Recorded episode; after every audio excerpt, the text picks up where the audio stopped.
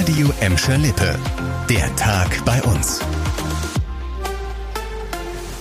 Mit Kira Flocke, hallo zusammen.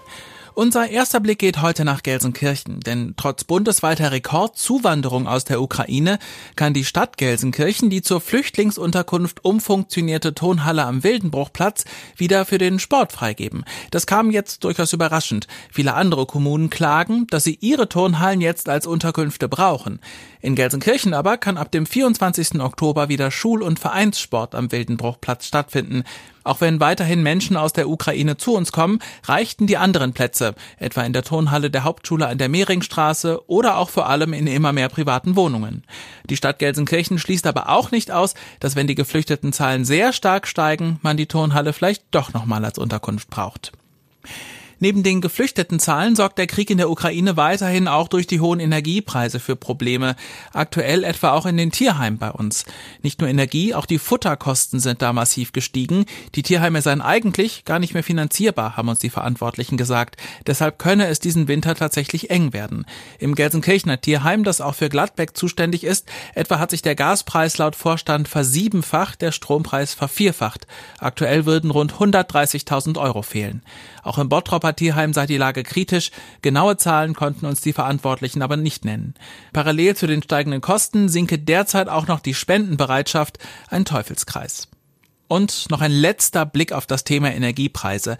Bottropper und Gelsenkirchner müssen sich darauf einstellen, dass sie immer mehr Geld von ihrem Gehalt für die Miete zahlen müssen.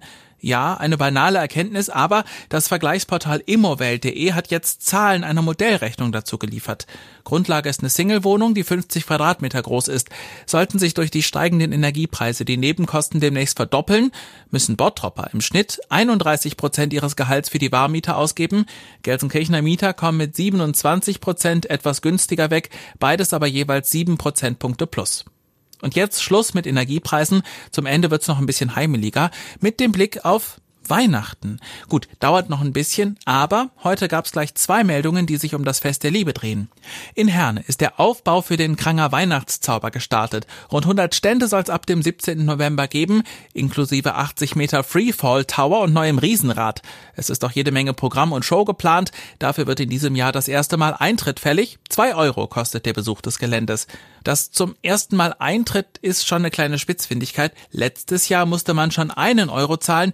Das war aber die Hygienepauschale und kein Eintritt. Mhm. Völlig kostenlos wird dafür der Weihnachtsmarkt in Buhr sein. Da stehen seit heute weitere Details zum neuen Konzept. Es wird wieder Verkaufsstände und ein Kinderkarussell auf der Hochstraße geben. An drei Wochenenden gibt's zusätzlich auf der Domplatte noch ein Winterdorf, wo sich Gruppen und Verbände präsentieren können. Zum ersten Mal organisiert in diesem Jahr eine Gelsenkirchener Eventagentur den Weihnachtsmarkt. Bisher hat das die Werbegemeinschaft Buhr gemacht, die hat sich aber aufgelöst. Unterm Strich soll alles ein bisschen kleiner werden in Buhr, auch wegen der kurzen Vorbereitungszeit. Auf die traditionelle Weihnachtsbeleuchtung auf der Hochstraße müssen wir in diesem Jahr aber wegen der hohen Energiekosten verzichten. Los geht's auch in Buhr am 17. November. Und das war der Tag bei uns im Radio und als Podcast. Aktuelle Nachrichten aus Gladbeck, Bottrop und Gelsenkirchen findet ihr jederzeit auf radio und in unserer App.